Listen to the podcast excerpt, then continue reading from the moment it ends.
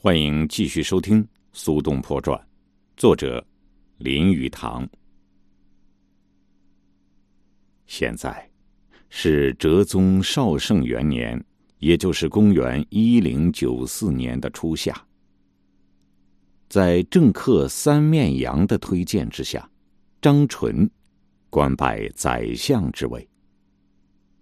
为了使皇帝深信所有元佑诸臣都是皇帝的敌人，张纯以他们都犯有破坏先王的新政之罪而予以控告。张纯这群人都是精明能干的政客，他们必须使皇帝痛恨所有的元佑诸臣不可。当然，最能够伤害到皇帝个人的，莫如说某人。当年曾与皇太后密谋夺取皇位，由于死无对证，又由于对宫廷官吏采用刑逼，阴谋之辈自然能捏造莫须有的造反谣言。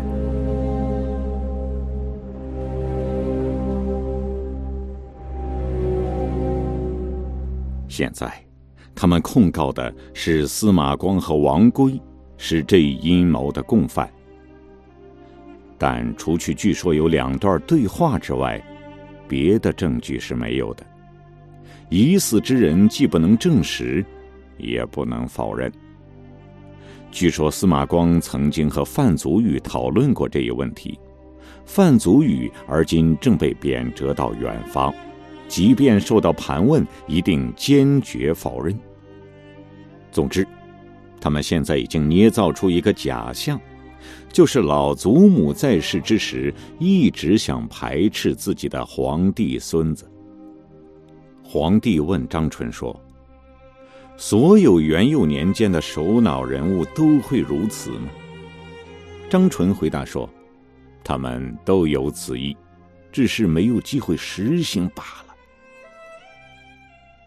一个推翻皇帝的大阴谋已经揭开。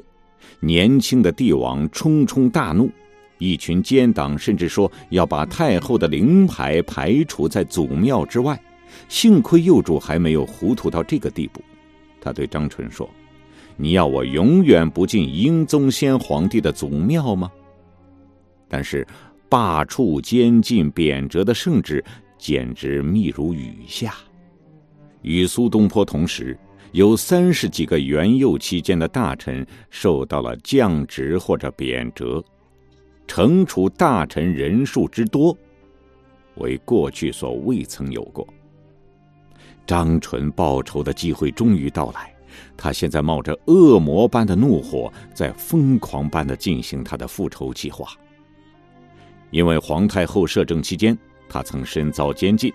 当年苏东坡预测会犯谋杀罪的人，现在当权了。这个人就是张纯。张纯在四月刚刚官拜宰相之位，他就把旧日的狐朋狗友都召集回到京都，并且委以重任。这一群人也非比寻常，都是经历过人，常于为恶。司马光和吕公著已死。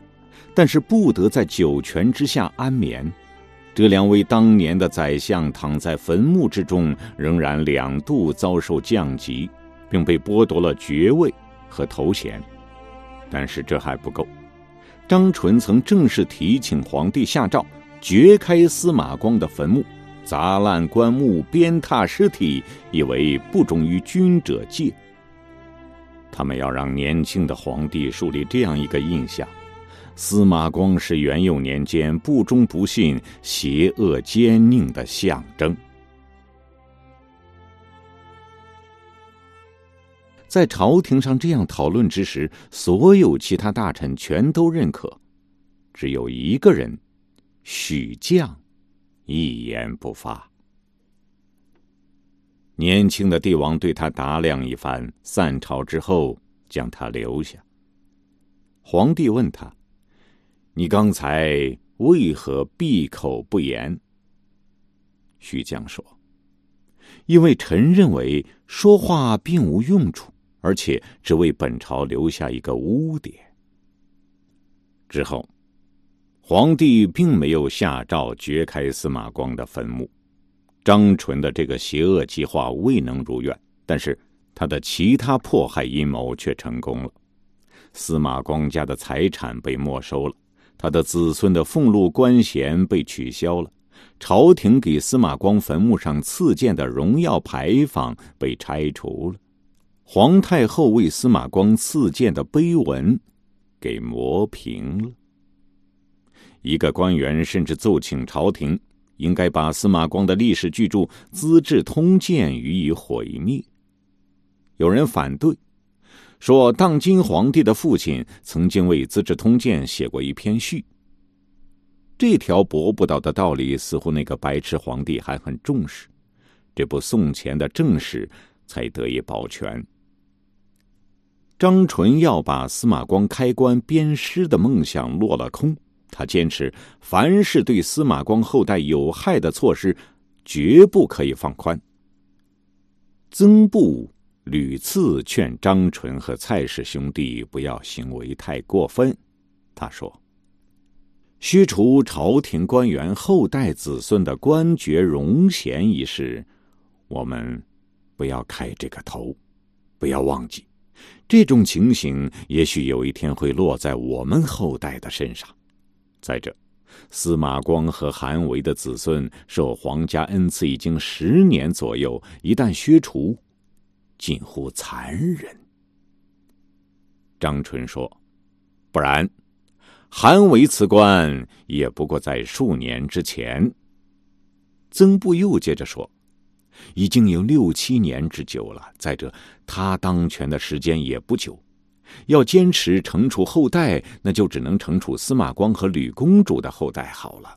我觉得，咱们不应当惩罚所有他们的后人。”张春说。这又有什么用？甚至开棺鞭尸对他们也没有什么害处。把死人降级，他们又吃了什么亏？咱们能够做到最实际的，就是惩处他们的后人。曾布说：“咱们还再多想一想。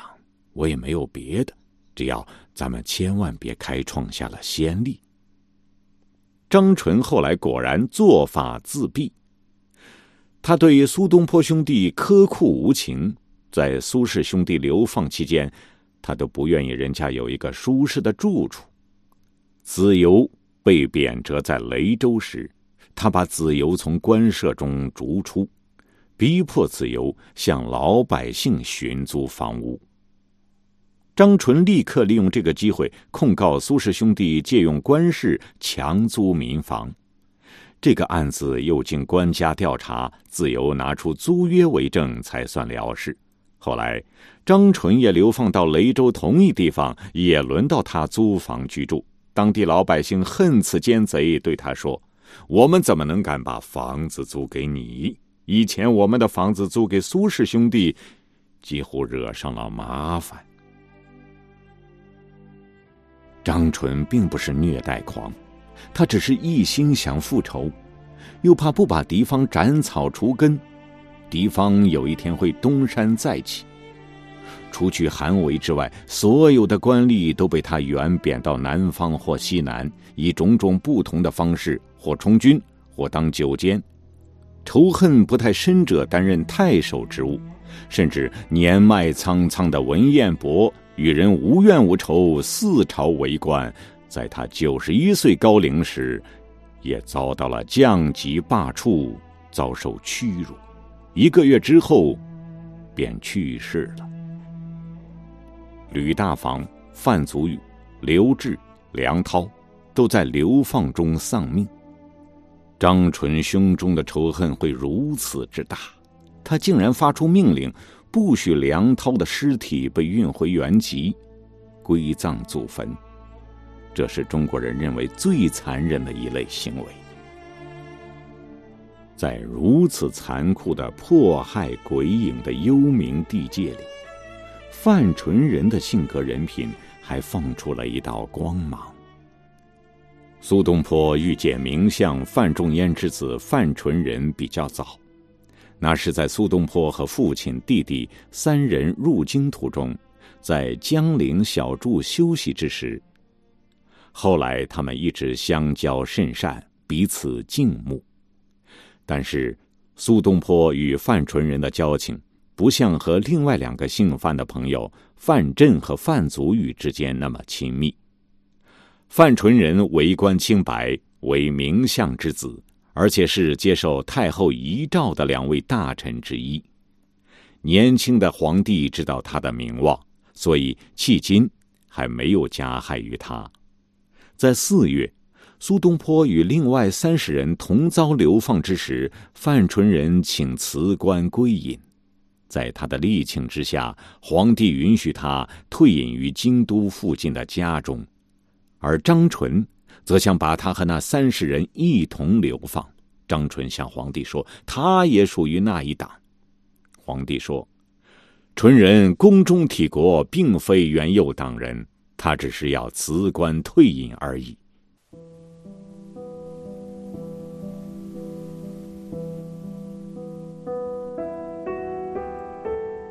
这次迫害，自然也包括苏门四学士。被流放出去的人也难落个消停，因为他们在流放中时，官位还继续被贬低，而且还随时被调动。朝廷为了迫害元佑党人，还特别设立了机构，所以元佑大臣无一得以幸免。这一机构把由神宗元丰八年五月至哲宗绍圣元年四月这十年间太后摄政期间官方的资料全予归档，甄别管理。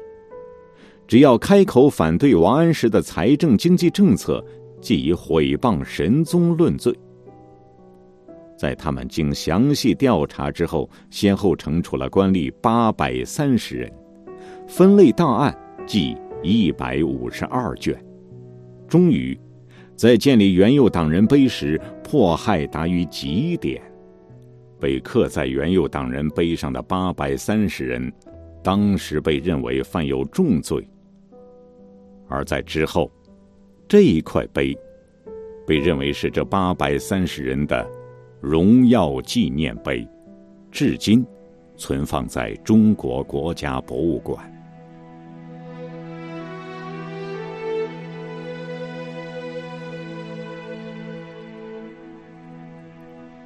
三月里，子由遭到了罢黜，但是他遭罢黜的方式足以证明那位年轻皇帝的昏庸。子由从历史引证前例。表明后代帝王往往修正前代帝王的政策，在那些伟大帝王之中，他引证的是汉武帝。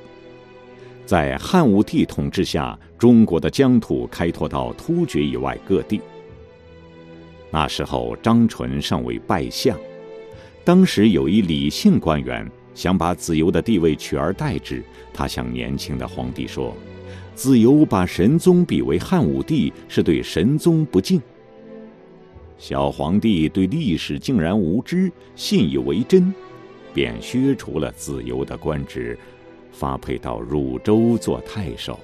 数月之后，又调到了高安。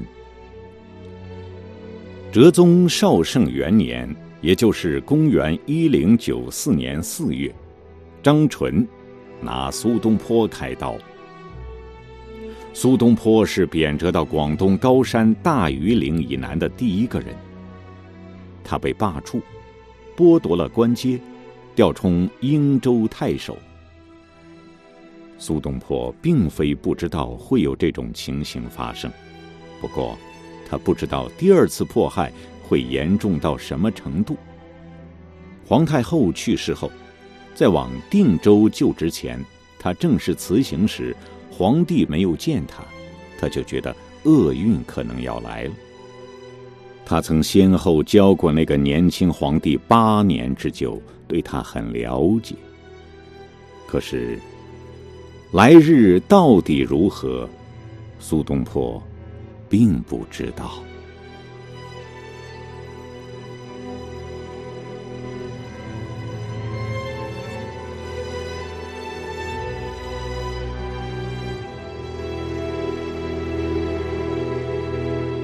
这里是《苏东坡传》，作者林语堂，我是米亚牛，感谢您的收听，下期再会。